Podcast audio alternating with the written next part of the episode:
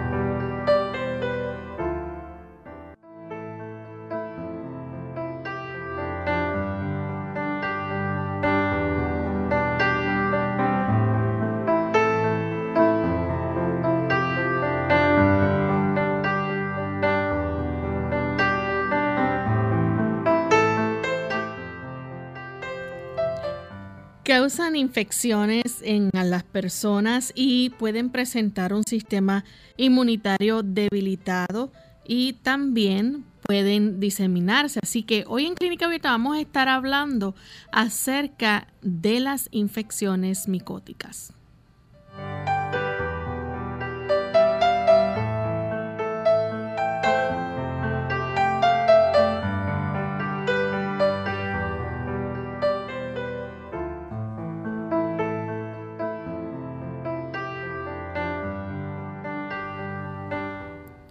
Saludo muy cordial a todos nuestros amigos de Clínica Abierta. Nos sentimos muy contentos nuevamente de poder compartir con cada uno de ustedes en esta hora, hoy con un tema interesante que estaremos eh, llevándoles a ustedes y esperando que ustedes también puedan participar del mismo. Les recordamos que pueden hacer preguntas con relación al mismo a partir de la segunda pausa.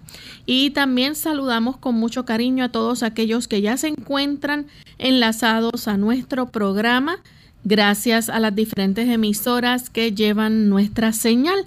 Así que de una forma especial saludamos en el día de hoy a los amigos de Costa Rica que nos escuchan a través de Radio Lira. Bienvenidos a nuestro programa. También le damos una cordial bienvenida al doctor Elmo Rodríguez. Saludos, doctor. Muy saludos cordiales, Lorraine. También saludamos a todos los amigos que se han enlazado hoy para esta edición.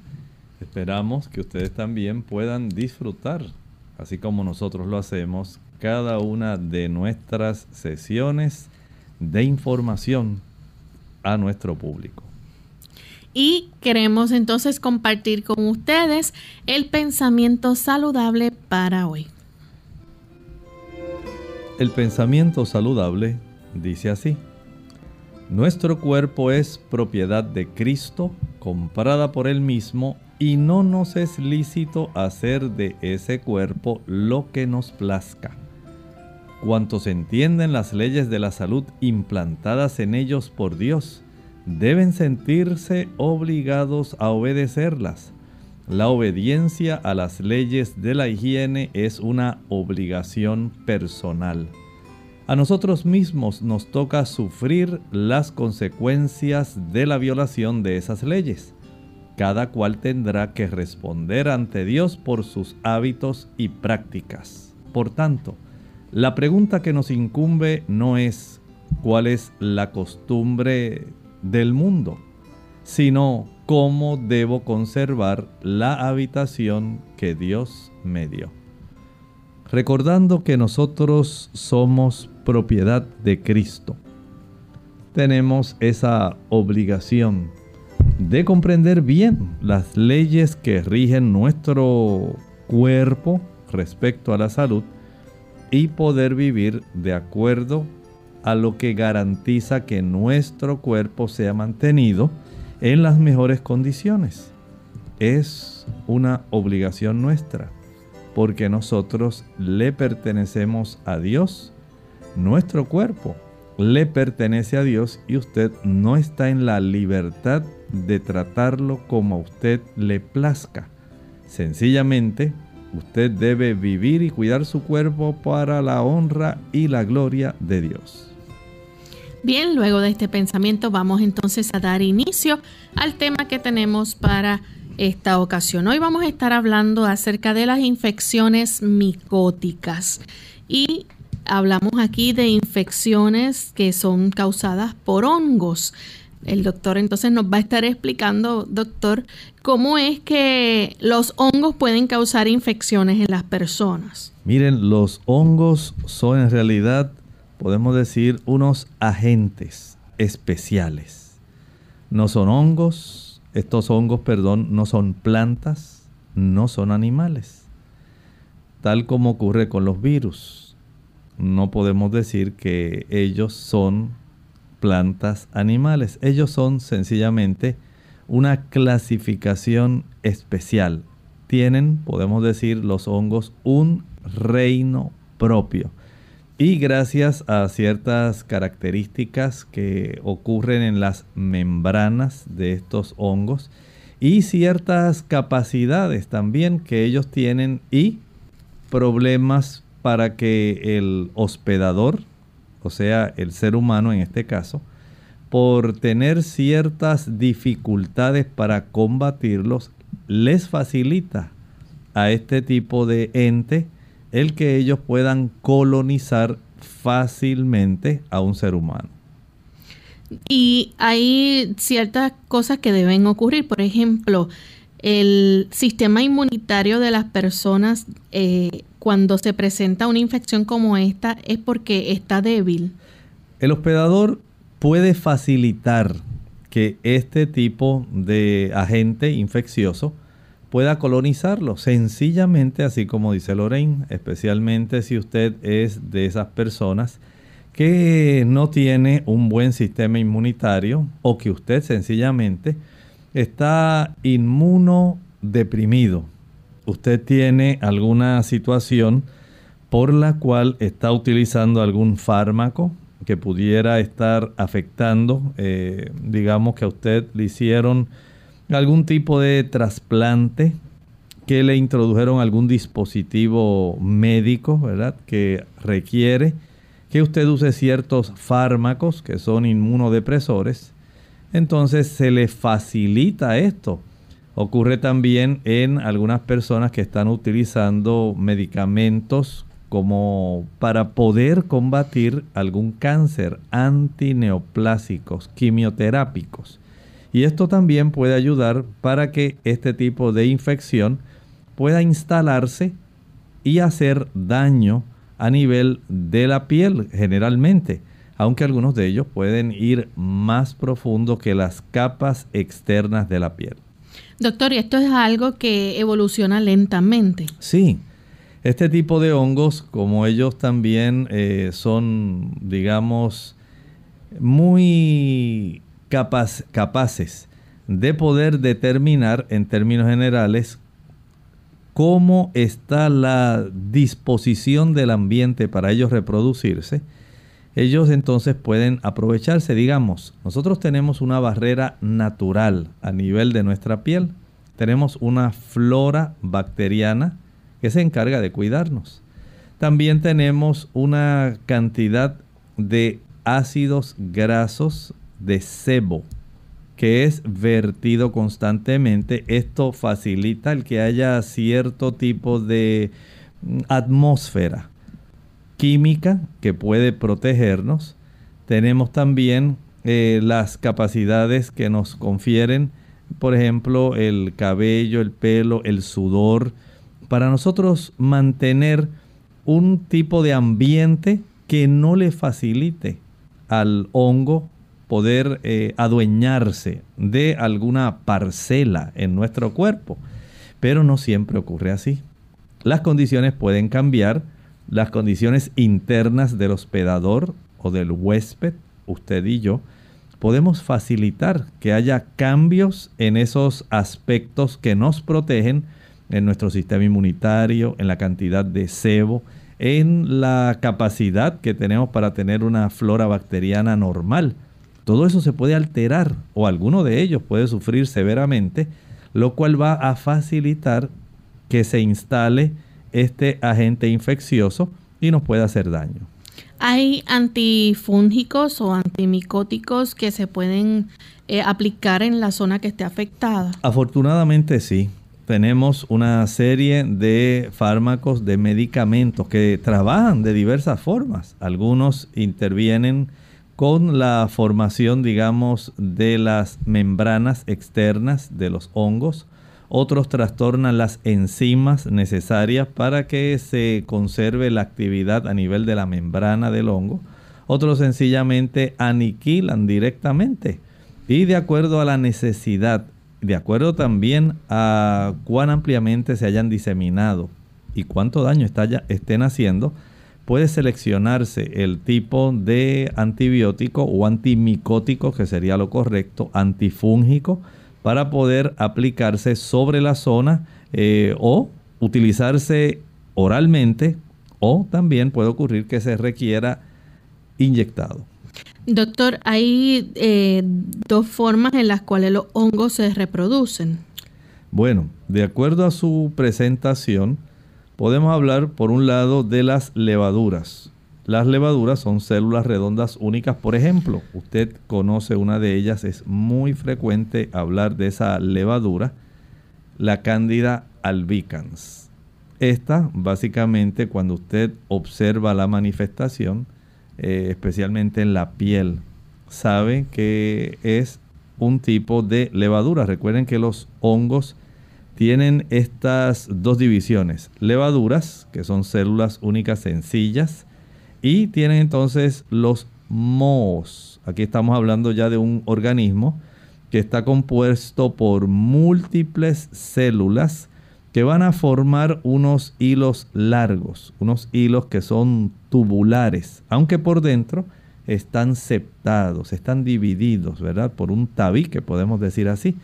Y este tipo de hilos eh, son largos, muy delgaditos, se les llama hifas. Estas hifas eventualmente van a dar lugar a los esporangios y a los, al desarrollo eventualmente de las esporas. Doctor, hay hongos que se pueden ver a simple vista.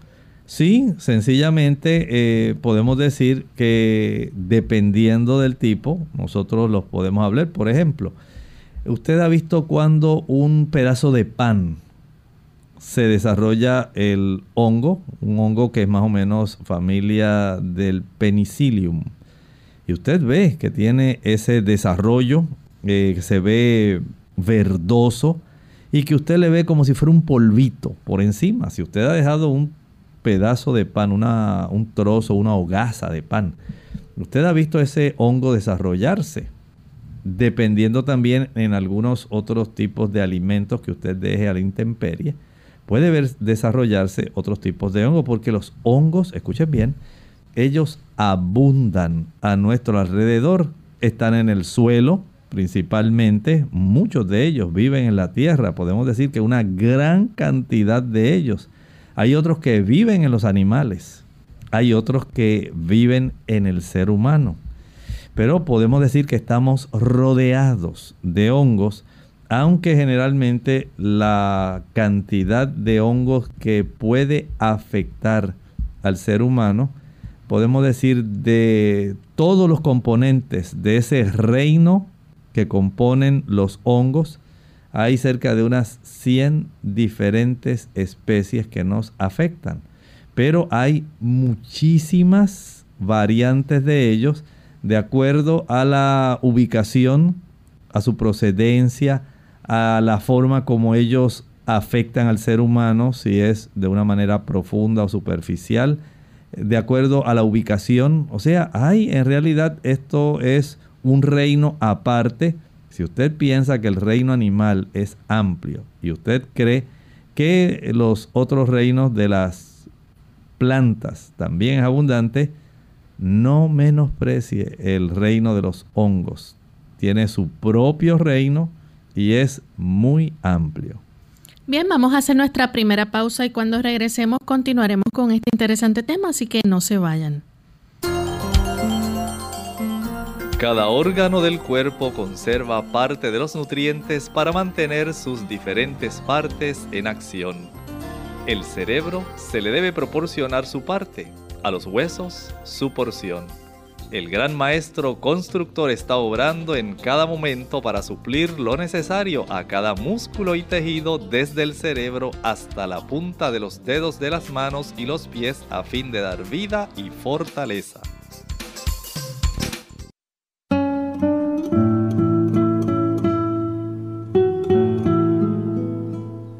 La manera en que una persona toma las riendas de su destino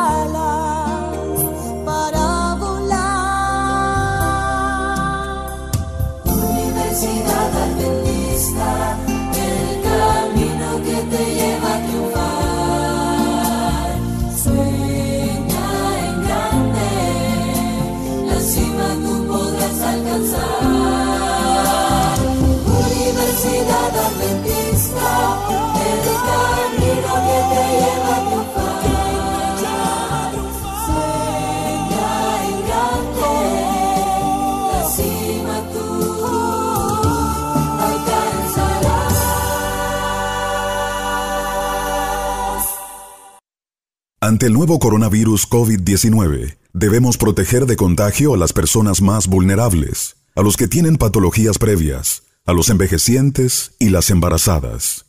El mensaje es, la vacuna eres tú. Según cómo te comportes, podemos evitar la propagación del virus. Este es un mensaje de esta emisora.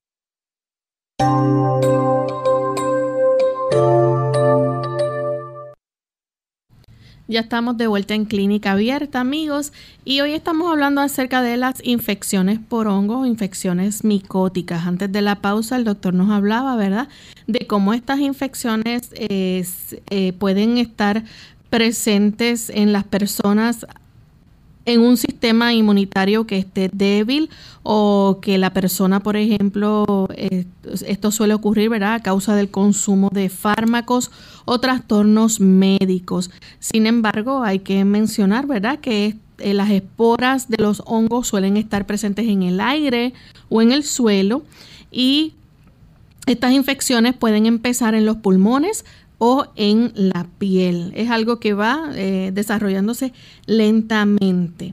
Y pues se, pone, se puede administrar entonces antimicótico o antifúngico vía oral o inyectarse o simplemente aplicar en la zona que esté afectada directamente.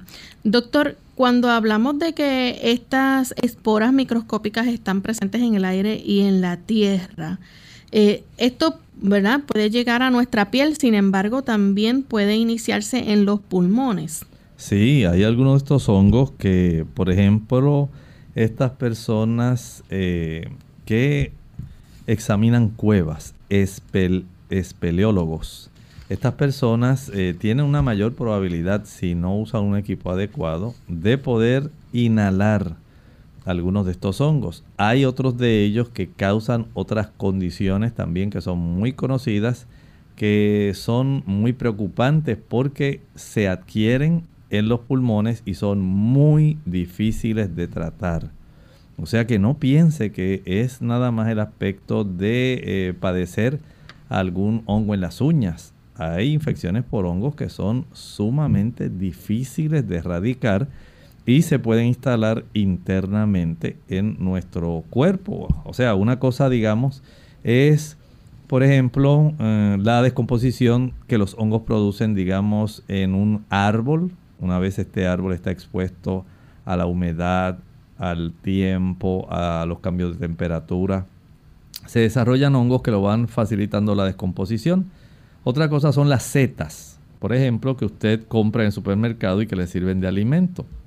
Hay hongos venenosos, hay hongos alucinógenos que lo utilizan algunas poblaciones indígenas, especialmente del oeste de los Estados Unidos, de Centroamérica también. Eh, utilizan algunos hongos que son alucinógenos, que tienen efectos así psicoactivos. Eh, los hongos, por ejemplo, del pan, como estábamos hablando, los hongos de donde se extrae la penicilina, ¿ven? O sea que hay una diversidad eh, respecto a este reino que nosotros no podemos limitarlo a los hongos de las uñas nada más o a los hongos de la piel. Es muy amplio. Claro, hoy estaremos eh, enfocándonos más bien a los que afectan al ser humano, eh, que dijimos que afortunadamente son cerca de unas 100 especies. claro, hacen algún daño ya sea externo o internamente.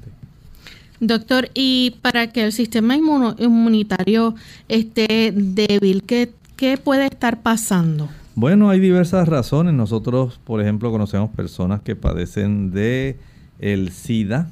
Sabemos que el sistema inmunitario brinda este tipo de situación cuando la persona adquiere este virus, baja mucho la capacidad defensiva y esta persona puede ser también, digamos, eh, colonizada por hongos, no solamente a nivel superficial, sino internamente. Pero es uno de los casos. Hay otras situaciones donde la persona puede estar, digamos, eh, siendo tratada para evitar que haya un problema, digamos, después de una implante de prótesis, eh, digamos por ejemplo una articulación, y este sencillamente pudiera haber estado contaminado, son cosas muy raras pero ocurren.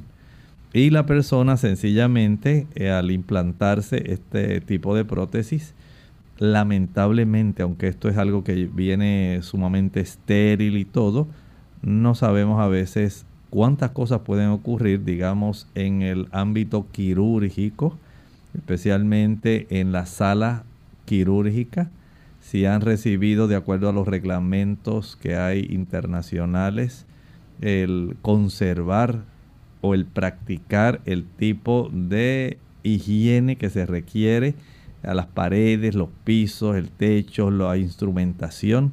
Y puede ocurrir. Recuerde que ellos no necesitan de muchos factores para poder reproducirse y estar presentes.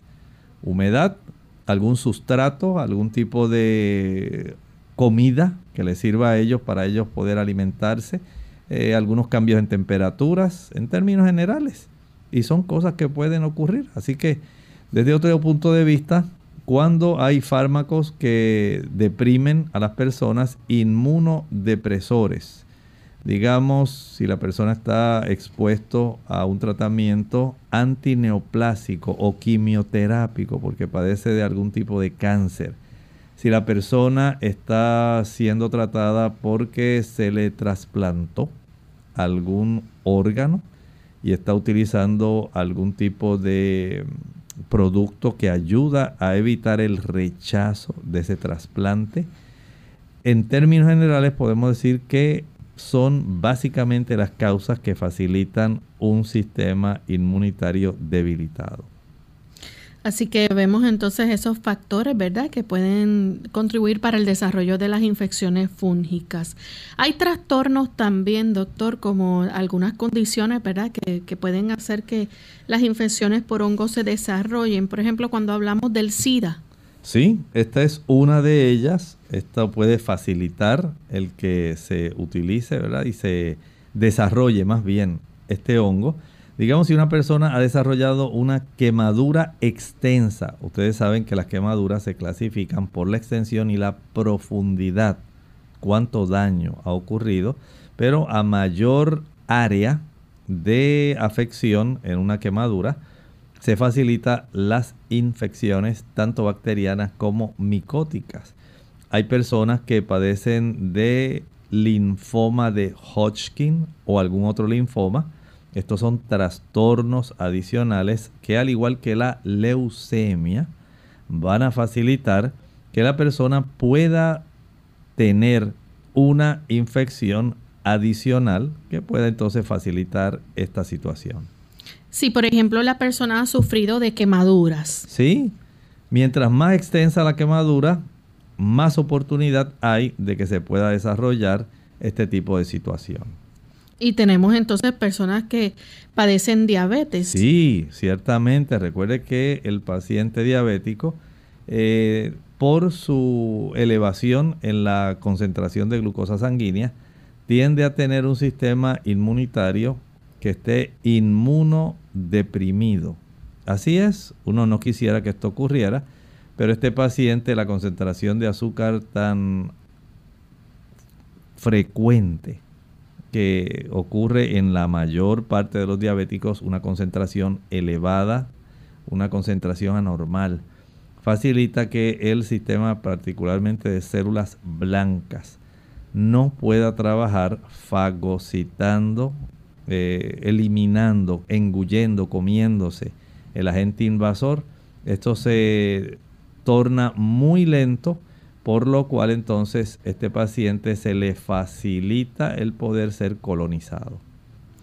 ¿Y enfermedades como por ejemplo el linfoma de Hodgkin? Así es, el linfoma de Hodgkin va a estar facilitando, son situaciones que trastornan eh, la capacidad inmunitaria de las personas. Eh, es necesario que podamos entender eso, porque si el tipo de situación, vamos a decir, abona o facilita el terreno para que los hongos se desarrollen.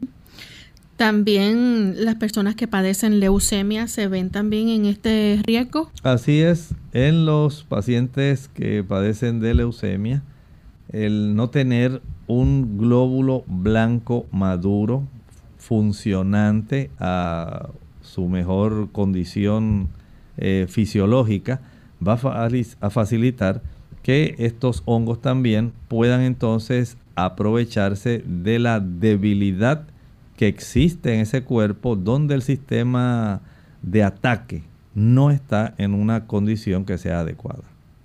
Hay ciertos tipos, ¿verdad?, de infecciones por hongo. Tenemos entonces las infecciones que se pueden describir como oportunistas y otras que se les llaman las primarias. ¿Cómo podemos describir estas que son oportunistas? Bueno, ustedes saben que en nuestro cuerpo, cuando nosotros tenemos un momento de flaqueza, de debilidad, ahí entonces tenemos que este hongo aprovecha, es muy inteligente. Él se da cuenta que el sistema inmunitario está debilitado y puede afectar o muchas áreas del cuerpo, digamos se le consideran ya infecciones por hongo sistémicas, o sencillamente una sola, una sola área, se le llaman localizadas. Pero si usted como hospedador va a facilitar el ambiente para que se desarrollen estos hongos, entonces básicamente al tener un sistema inmunitario debilitado, inmunodeprimido, usted le está haciendo la vida muy fácil a la invasión del hongo. Y entonces pues vamos a hablar ahora acerca de las que son más típicas, como la aspergilosis. Así es, estábamos hablando hace un momento de diferentes tipos de hongos que pueden tener ese, esa oportunidad por ellos estar, digamos, al acecho. Así como en la selva hay un león, un puma, que está listo para brincar sobre la presa. Así están los hongos ellos existen y están en nuestro entorno constantemente. La aspergilosis, la candidiasis que usted conoce y también la mucormicosis son infecciones que van a estar acechando y nada más detectan que hay la oportunidad de que usted esté inmunodeprimido, atacan. Vamos entonces a hacer nuestra próxima pausa y cuando regresemos vamos a seguir hablando más sobre esto y si ustedes tienen preguntas también se pueden comunicar con nosotros. Eh, hoy estaremos contestando las preguntas con relación a este tema de las infecciones por hongos. Ya volvemos. La luz solar ayuda en la producción de vitamina D en la piel y destruye agentes infecciosos del ambiente. También contribuye a incrementar los niveles de serotonina en el cerebro, con lo cual ayuda a combatir la depresión. Se recomienda exponernos cada día entre 15 a 30 minutos a la luz del sol, preferiblemente en horas de la mañana. A los 20 años reina la voluntad, a los 30 el ingenio y a los 40 el juicio.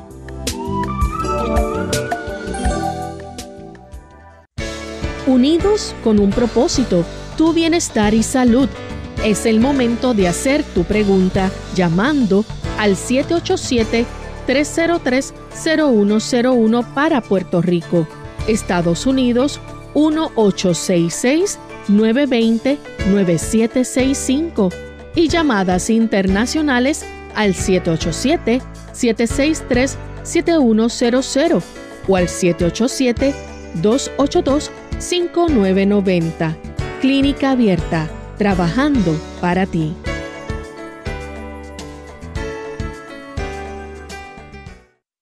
Ante el nuevo coronavirus COVID-19, no debe cundir el pánico. Pandemia no es un sinónimo ni de muerte ni de virus mortal. Esto no significa que vamos a morir todos. El mensaje es, la vacuna eres tú. Según cómo te comportes, podemos evitar la propagación del virus. Este es un mensaje de esta emisora. Clínica Abierta. Ya estamos de vuelta en Clínica Abierta, amigos. Hoy estamos hablando acerca de las infecciones por hongos y eh, antes de la pausa el doctor estaba compartiendo con nosotros, ¿verdad? ¿Cuáles son esas, esos tipos de infecciones por hongos que se dan, como los oportunistas y las primarias? Y estábamos hablando específicamente de las infecciones fúngicas oportunistas, que entre las más típicas pues está la aspergilosis, pero también está la candidiasis, que quizás es un nombre más común para los que nos escuchan.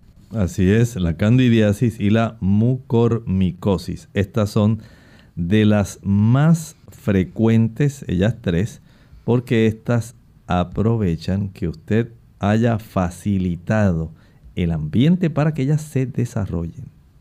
Tenemos a Miriam que se comunica de la República Dominicana. Miriam, escuchamos la pregunta. ¿Aló? Sí, bienvenida. Sí, que voy a participar. Estamos escuchándole, Miriam. ¿Puede hacer la pregunta? Ana, eh, lo que pasa es que yo tengo un, mi nieto tiene un hongo en los pies y le salió como si fuera raíces y él se hincharon y él ha sufrido mucho con eso. ¿Qué puede servirle a él para ese hongo que tiene dentro de los dedos de los pies? ¿Aló? Muchas gracias. Sí, cómo no, muchas gracias. Escuchamos su planteamiento. Todo depende de la edad que él tenga sabemos que hay algunos tipos de productos que se pueden comprar para poder eh, aniquilar este tipo de hongos, ¿verdad? Que sabemos que muchas personas, la tinea pedis, así se le llama, va a ser básicamente de las responsables en desarrollar este tipo de hongo que está básicamente ahí eh, interdigital. En primer lugar, podemos facilitar que haya un aniquilamiento utilizando agua con vinagre. Esto es muy común. Usted sencillamente va a calentar un galón de agua. Ese galón de agua le puede añadir unas dos o tres cucharadas grandes de vinagre. sumerge el pie en, ese, en esa cantidad de agua con el vinagre y esto comienza a facilitar que el hongo comience a morir.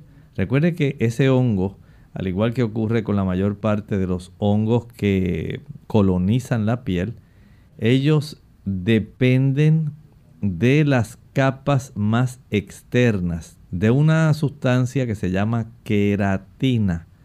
Esa queratina, no piense que solamente la del pelo, algún tratamiento que le dan a las damas, que usted escucha, le dieron queratina.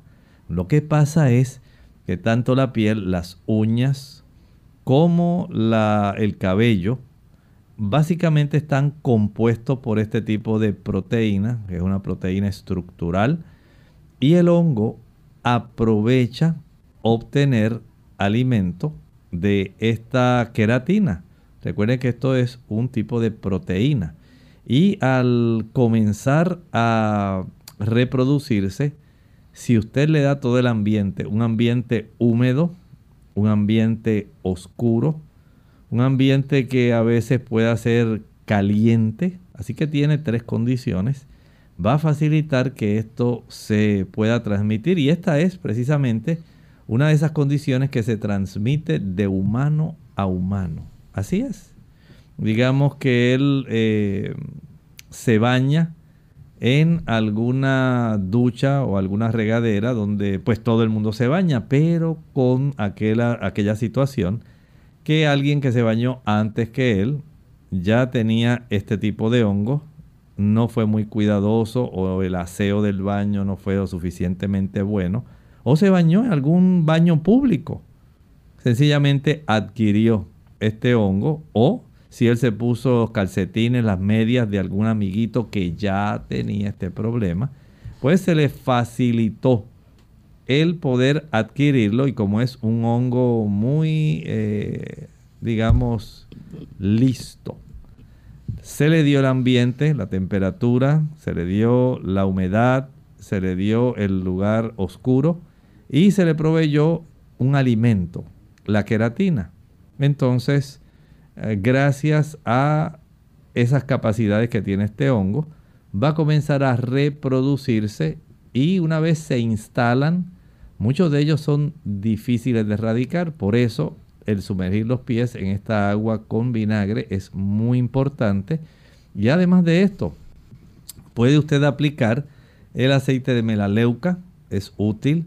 Puede aplicar el aceite de ajo, pero en muchos casos hay que recurrir ya a algún producto que sea típicamente más comercial para poder combatir directamente este tipo de hongos porque en ocasiones se hace difícil su erradicación.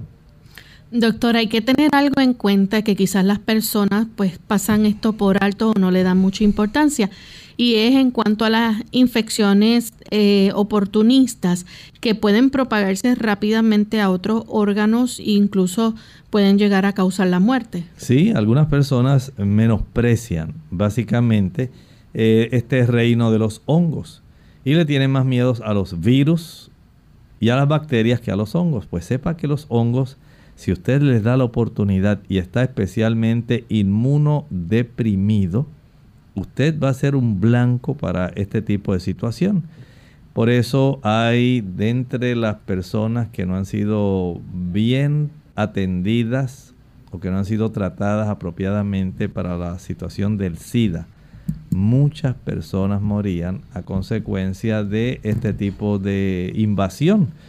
Tanto el aspergillus la cándida, la mucormicosis, tienen esa oportunidad de ser muy agresivas, se propagan bien rápidamente a otros órganos y pueden con frecuencia causar la muerte. Vamos a hablar ahora entonces acerca de las infecciones fúngicas primarias. Estas pueden estar presentes en personas que su sistema inmunitario está normal. Sí, eso es cierto, pero también cuando se le da la oportunidad se va a desarrollar consecuencias que son muy graves, eh, especialmente podemos hablar de una de ellas, que las que estábamos eh, hablando al inicio del programa, por ejemplo, la histoplasmosis. ¿Usted había escuchado hablar de ella? Histoplasmosis. plasmosis. Y esto es especialmente frecuente en algunos territorios de los Estados Unidos, por ejemplo, las personas que viven ahí en el valle del río Ohio y Mississippi, también en el área central del estado de Nueva York y en Texas, también puede eh, verse, hay un aumento en la cantidad de personas que tienen este tipo de patología y también se produce en algunas partes de América Central, América del Sur, África, Asia y Australia. Si usted se dio cuenta, la distribución de estos hongos es de índole mundial. No está limitado solamente, por ejemplo, a Estados Unidos. Básicamente los hongos, recuerden que esas esporas se expulsan al aire y con el recambio que hay y las diferentes tipos de, digamos, facilidades que ocurre, digamos, los huracanes, las tormentas y el ciclo normal que ocurre eh, respecto al movimiento del viento. Esas diferentes tipos de esporas son llevadas a miles y miles de millas de distancia. También tenemos los blastomicosis. Esta es particularmente frecuente en regiones del este y del centro de Estados Unidos. También ocurre en África y en el valle del río San Lorenzo en Canadá. Tenemos a Gelda que llama de la República Dominicana. Adelante, Gelda.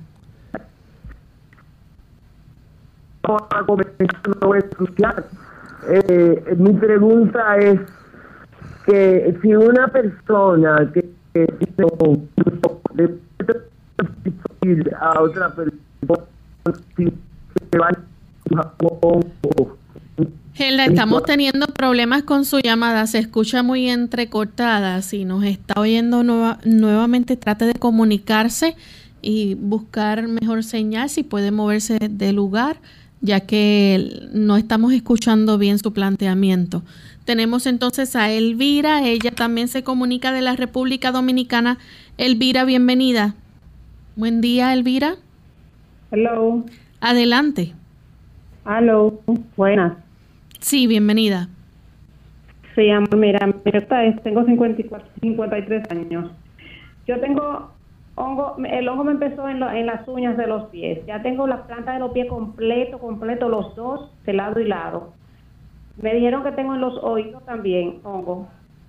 Y por las uñas de las manos.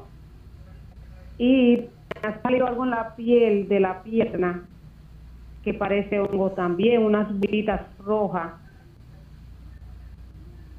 ¿Quién eh, me puede decir que puedo usar? No, muchas gracias usted podría utilizar, como estábamos hablando hace un momento, puede preparar una solución, digamos, de media taza de agua con dos o tres cucharadas de vinagre, sea blanco o amarillo.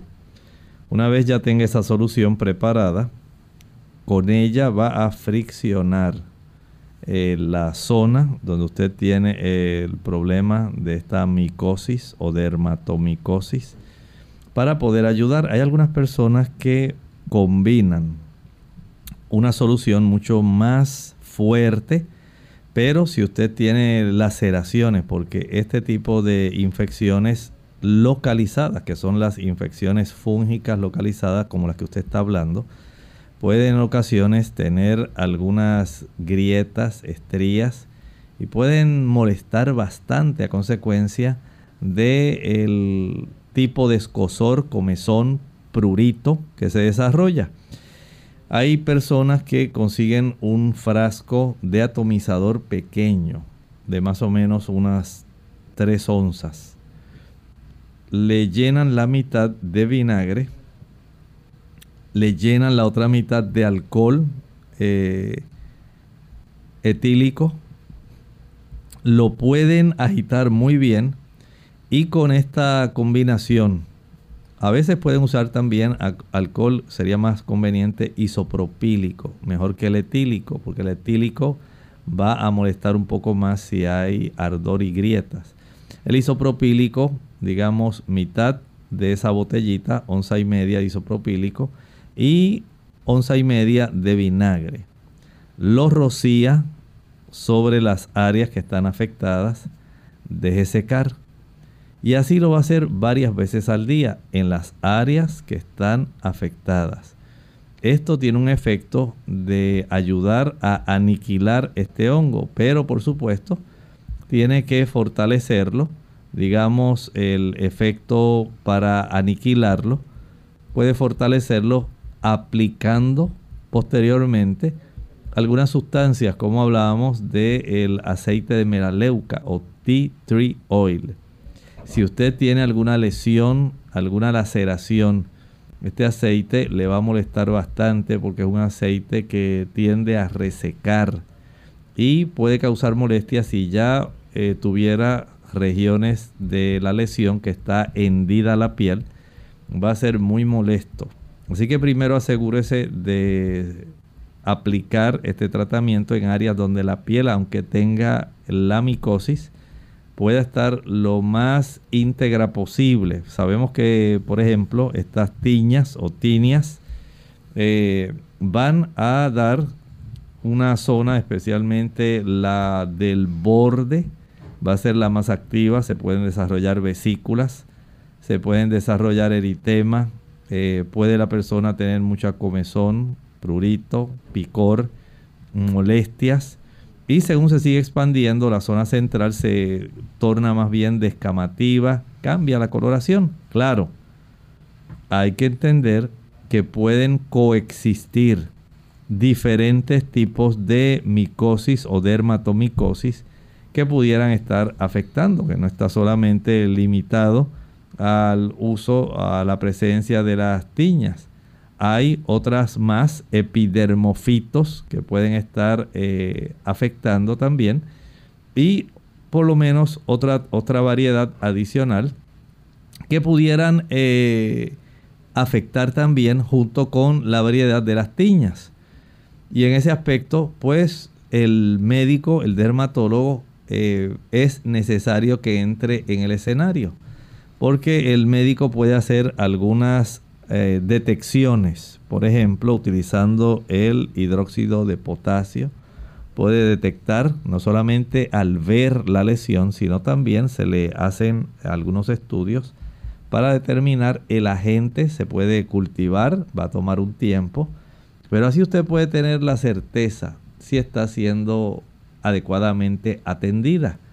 De esa manera, entonces, si fuera necesario, además de lo que he mencionado, el uso de los fármacos que se utilizan frecuentemente, esos como el posaconazol, voriconazol, itraconazol, que es muy frecuente también utilizarlo, el fluconazol, que también es muy frecuente el que se pueda utilizar, y hay una diversidad, el ketaconazol hay diversos, todo depende de cuál sea el que usted en realidad necesite el tipo de micosis que tengan.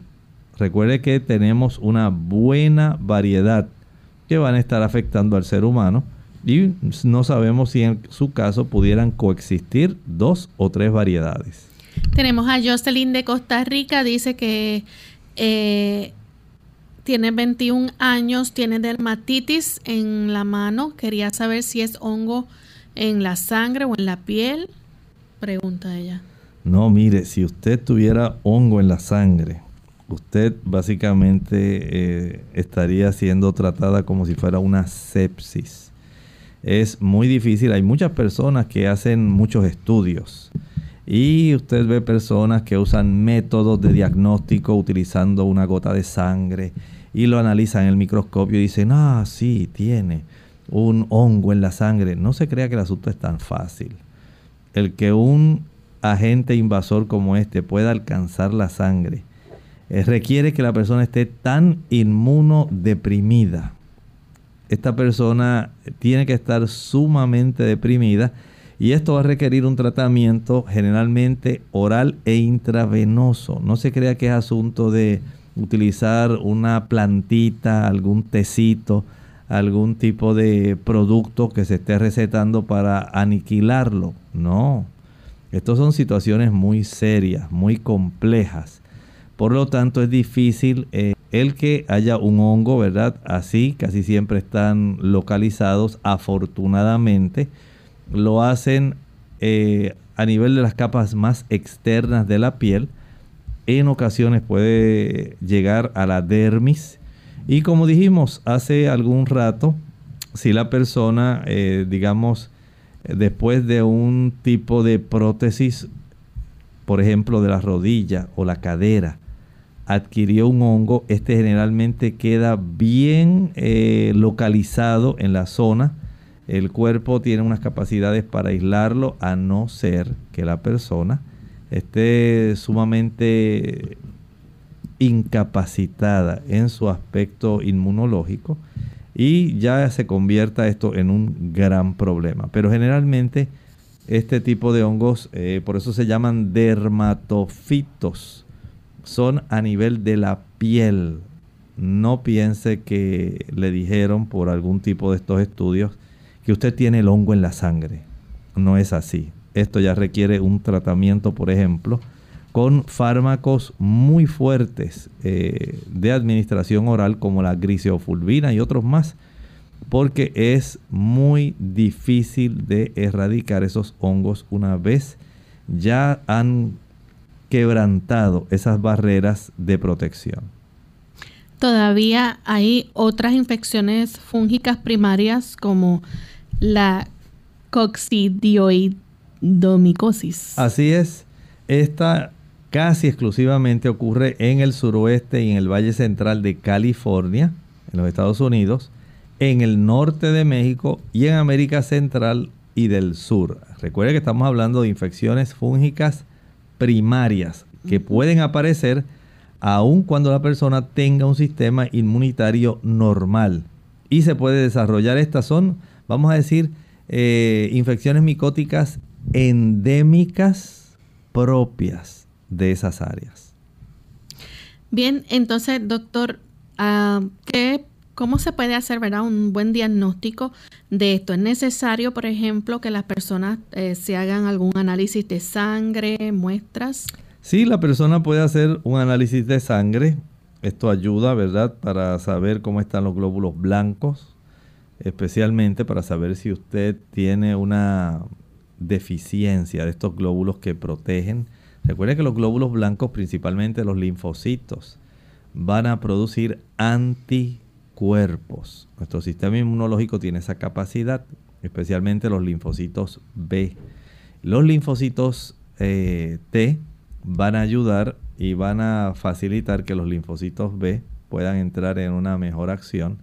Y también en conjunto va a haber otros sistemas de apoyo que van a estar ayudando, como el complemento, eh, el desarrollo del factor de necrosis tumoral y otros que van a facilitar junto con el interferón y otras más, al igual que la capacidad que tienen las células blancas de engullir los macrófagos. Todo esto va a estar eh, desplegándose para poder combatir adecuadamente. Lamentablemente, en muchas ocasiones, el cuerpo no va a tener esa capacidad combativa y van básicamente a sucumbir porque hay muchas situaciones muy difíciles.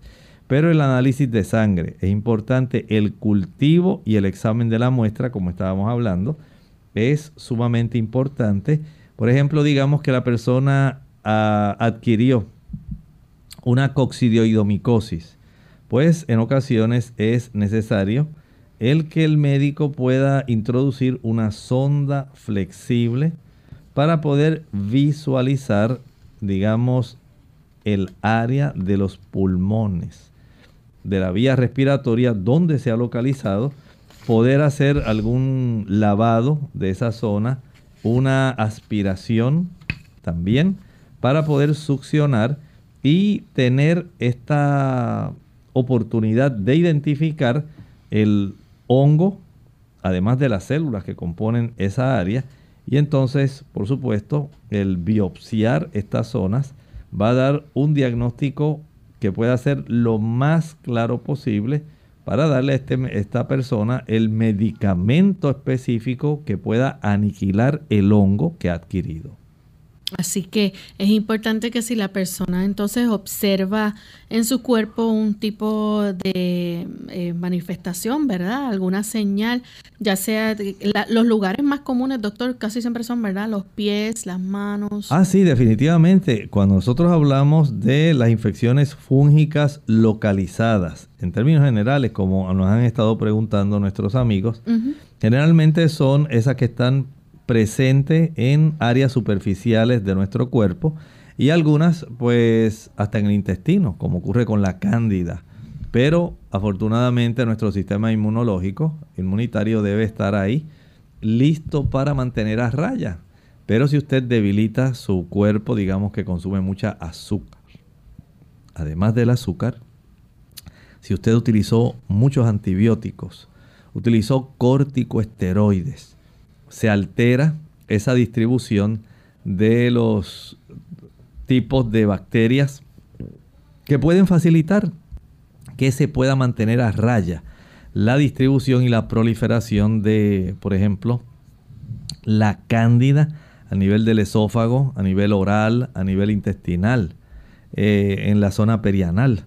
Pero cuando se utilizan estos tipos de tratamientos que resultan bastante fuertes, es muy común que se trastorne esa capacidad de conservación, eh, de protección en cuanto al equilibrio de, los, de la flora intestinal y entonces se desarrollan más estas bacterias que recuerden son oportunistas, estos hongos, perdón, que son oportunistas. Bien, ya hemos llegado al final de nuestro programa, no queda tiempo para más. Pero les recordamos a nuestros amigos que mañana nuevamente estaremos compartiendo con ustedes a la misma hora y estaremos recibiendo sus consultas porque ustedes se convierten en el protagonista de nuestro programa. Así que esperamos tener esa oportunidad de escucharles y que puedan participar durante la hora. Vamos entonces a finalizar con este pensamiento para meditar. En la escritura, el Señor tiene cosas asombrosas usted probablemente ha visto en las películas algunas señales que dicen, oh, el fin está cerca, porque el anticristo anda por ahí. Bueno, la escritura menciona, dice Primera de Juan 2.18, hijitos, ya es el último tiempo. Y según vosotros oísteis que el anticristo viene, así ahora han surgido muchos anticristos por esto sabemos que es el último tiempo. Ciertamente hay una serie de características que nos indican si una persona es un anticristo. No piense que es algo así oscuro, con ojos rojos y cosas bien raras como usted probablemente ha visto en las películas. Usted se va a asombrar respecto a las características de este ente que está mencionado en la profecía. Bien amigos, nosotros nos despedimos y será hasta el siguiente programa de Clínica Abierta. Con cariño compartieron el doctor Elmo Rodríguez Sosa y Lorraine Vázquez. Hasta la próxima.